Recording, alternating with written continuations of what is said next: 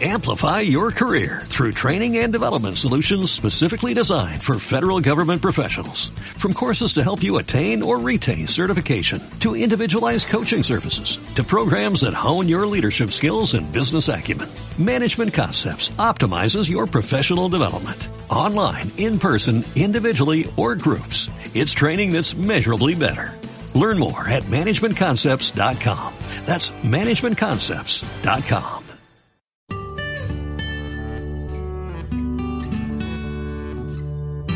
Educación Respetuosa, un programa sobre una visión de la educación basada en el amor y el respeto hacia nuestros niños y niñas.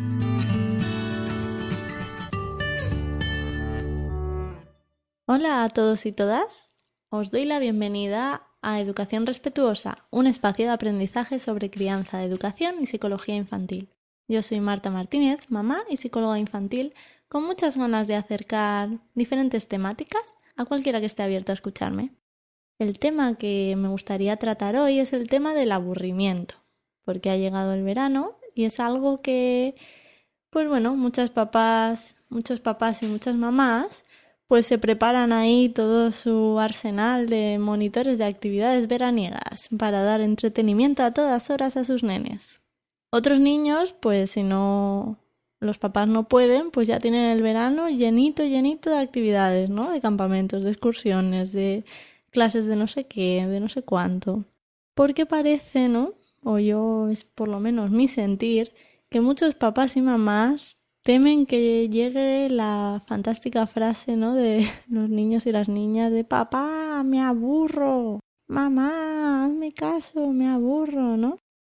El me aburro. Yo todavía no lo conozco, tengo esa suerte. Los míos no, todavía nunca han expresado esa emoción. No sé si llegará su día, pero sí que me gustaría reflexionar sobre qué creencias y cómo gestionamos ese aburrimiento de los niños y las niñas, ¿no? Eso de que el papá tenga que romperse la cabeza intentando entretener al niño porque por alguna extraña razón el niño aburrido, eh, que esté aburrido el niño es algo terrible, ¿no? Y que debemos solucionar, pero ya. Y al final yo lo que veo, ¿no? Es mamás y papás agotadas y que además se han gastado muchísimo dinero en miles de juguetes supersónicos, ¿no? Que a lo mejor el niño o la niña lo usan una vez y luego ya ni, ni les va ni les viene, ¿no? Y ya están con cara de desesperados, bueno, ¿y qué más puedo hacer? Porque es que no sé qué hacerles más para que no se aburra. ¿Qué pasaría si os digo que desde la psicología se recomienda que dejemos a los niños aburrirse. Actualmente los niños tienen una vida donde realmente se les da todo hecho y todo muy rápido, ya, instantáneo. Entonces, no está mal que ahora en verano podamos permitirles ese espacio donde no tienen nada, absolutamente nada que hacer. Un espacio que es esencial para poder contemplar pues la vida, conectar también con lo que les gusta y despertar un poquito su creatividad. El niño o la niña que está aburrido no se va a morir, no le pasa nada malo. Es un proceso muy natural con el que puede descubrir su alrededor, ¿no? Puede explorar, puede también servir de, para potenciar su imaginación, porque él mismo tiene que crearse esos juegos si no está mamá o papá monitor. Y además es una motivación interna, porque el juego que al final salga de ese aburrimiento va a nacer de una motivación que ha, conectado, el niño o la niña ha conectado con qué le apetece, con qué le gusta, ¿no? Con qué experiencia hoy quiero, quiero vivir, ¿no? ¿Qué experiencia me apetece probar? Entonces, Recomendación del verano, dejemos que ellos y ellas sean los protagonistas de sus juegos, sin estar los mayores organizando a qué tienen que jugar, cómo tienen que jugar, con quién, cuándo, dónde. Eso ya lo tienen durante todo el año. Pues, por lo menos, si tenemos un pequeño espacio este verano, dejemos que ellos puedan tener esa autonomía unos días, un ratito unos meses, ¿no? porque en el caso también de las escuelas tradicionales tampoco se permite ese no hacer nada, ese yo busco qué quiero hacer, ¿no? Por ejemplo, en nuestro espacio de aprendizaje, como en algún programita ya os contaré, pero es el niño o la niña el que decide cada día qué va a hacer. No hay nada programado, por lo tanto se enfrentan cada día a esa toma de decisiones a ese conectar con qué les apetece, con qué les gusta y qué quiero hacer hoy en mi día, ¿no? Y es algo muy importante para ese autoconocimiento de lo que a mí me gusta, para ese empoderamiento de qué puedo hacer, qué soy capaz y cómo yo mismo o yo misma me valgo, ¿no? Les hace ser y sentirse mucho más independientes de los adultos puesto que, que tienen que decidir ¿no? en qué van a invertir ese tiempo, que tienen que ser ellos y ellas mismas las que planeen, las que ideen ¿no? y las que tomen decisiones sobre la, la experiencia que quieren hacer, el juego que quieran crear. Además, pues como vivimos normalmente en, en, la temporada del curso escolar, ¿no? Pues el tiempo, como decía, está como muy medido, ¿no? Y, a veces no tienen oportunidad de conocer nuevos entretenimientos o nuevas habilidades que de repente, facetas, que de repente el niño ni sabía que tenía y a lo mejor le encanta, ¿no? Entonces, a lo mejor de ahí sale pues una nueva fuente de satisfacción o una nueva fuente de desarrollo personal, ¿no? Que, que quiere de repente eh, aumentar o conocer o crecer más por ese, por ese camino, ¿no? Para que veáis que no es solo cosa de lo que yo estoy diciendo, realmente hay estudios ¿no? que, que están viendo en, en psicología todo esto un poquito que se estaba contando. Por ejemplo, la Asociación Británica de Psicología en Chester, en Inglaterra, realizó un estudio que se les pedía a unos voluntarios que copiaran la guía telefónica durante 15 minutos. Número, número, número, no. Y después, justo después, se les pedía que pensara en diferentes usos de unas tazas que les daba.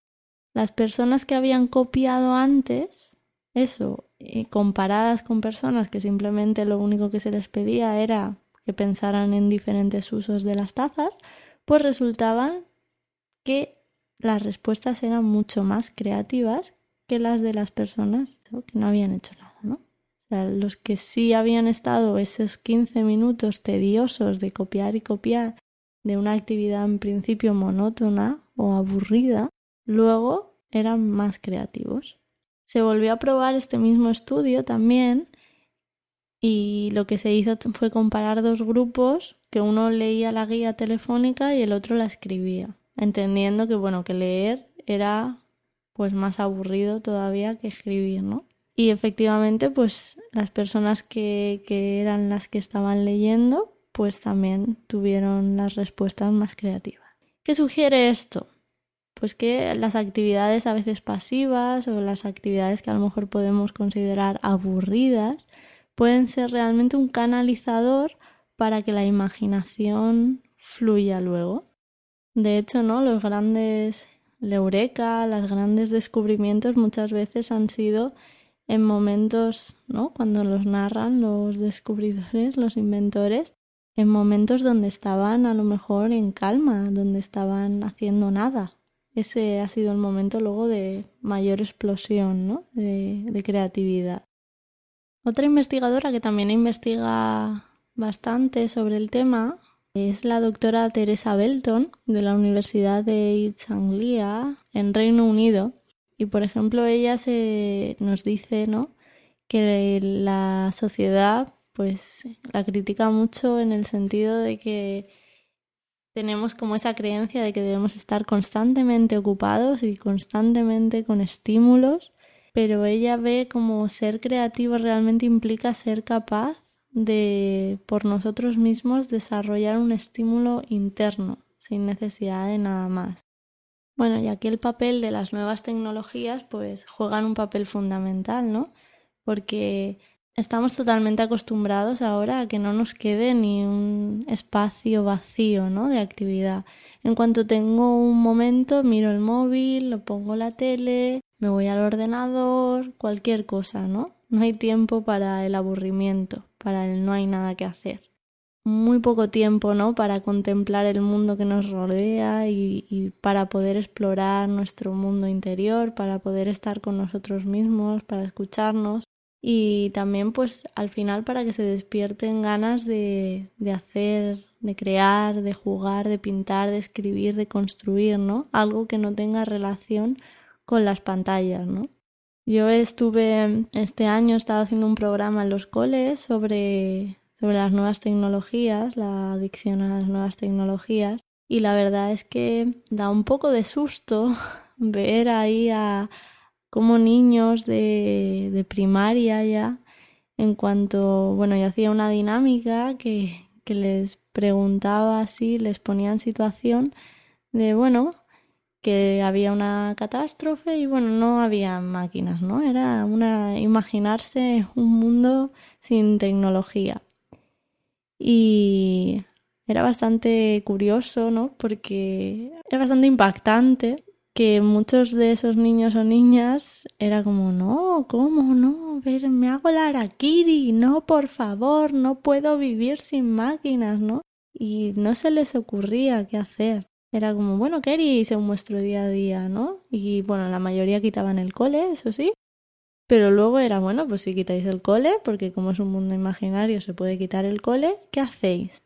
Y muchos era una gran resistencia, pues inventamos mm, nuevas máquinas, nuevas tecnologías, no sé qué, no sé cuánto. Y era como, no, pero ¿qué haríais? Otras cosas que podéis hacer, ¿no? Y cuanto yo veía una relación que cuanto iban pasando los cursos de primaria hasta ya quinto y sexto ya muchísimo más difícil, ¿no? Que se les ocurrieran actividades que les resultaran placenteras, que les gustaran que no tuvieran relaciones con la, con la pantallita.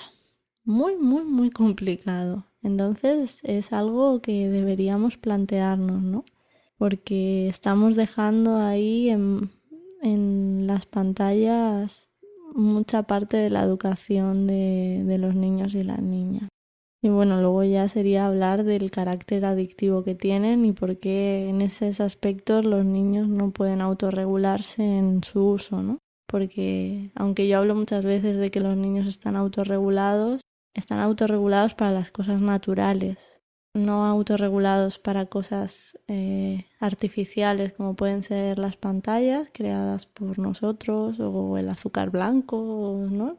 La cuestión, lo que quiero decir con todo este programita es que no le tengamos miedo al aburrimiento, que es una emoción más, que puede resultar más placentera, menos placentera, pero que es necesaria y que puede ayudar realmente, como he estado comentando, ¿no? A que luego surja la creatividad o a que de ahí podamos conectar con nosotros mismos o conocernos un poquito más o conectar con nuestros gustos, con nuestras pasiones. Así que simplemente, como ya he remarcado en muchos programas, es dejar ser y dejar sentir y, y bueno, aunque al principio a lo mejor el niño o la niña se está acostumbrado a que papá o mamá se lo haga todo, puede que tenga cierta resistencia, ¿no? Y siga reclamando. Pues si lo tenemos claro, papá y mamá, que no es nada malo, que no hay ninguna carga, a mí no me carga que tú estés aburrido, yo no me siento culpable porque tú estás aburrido, ni puedo vivir con tu aburrimiento, o puedo sentarme a tu lado mientras estás aburrido y ver que surge de tu cabeza y yo te acompaño, pero no te lo propongo yo, sino simplemente acompaño tu aburrimiento y acompaño también luego la creatividad o la proposición que, que surja de ahí, ¿no? Así que simplemente eso, respetemos, valoremos el aburrimiento y si podemos dar una dosis de no hacer nada para este verano para nuestros nenes y para nosotros mismos, que a los papás y las mamás también nos hace falta, y a los profes, claro, pues hagámoslo.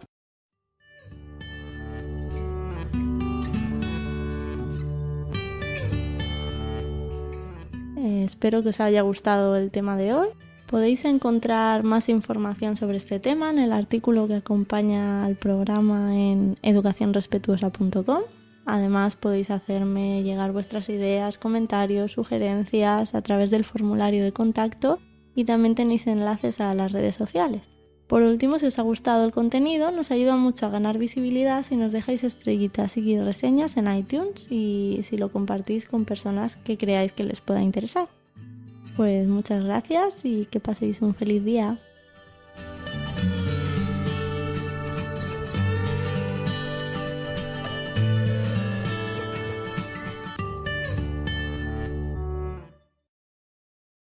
Amplify your career through training and development solutions specifically designed for federal government professionals. From courses to help you attain or retain certification, to individualized coaching services, to programs that hone your leadership skills and business acumen, Management Concepts optimizes your professional development. Online, in person, individually, or groups, it's training that's measurably better. Learn more at managementconcepts.com. That's managementconcepts.com.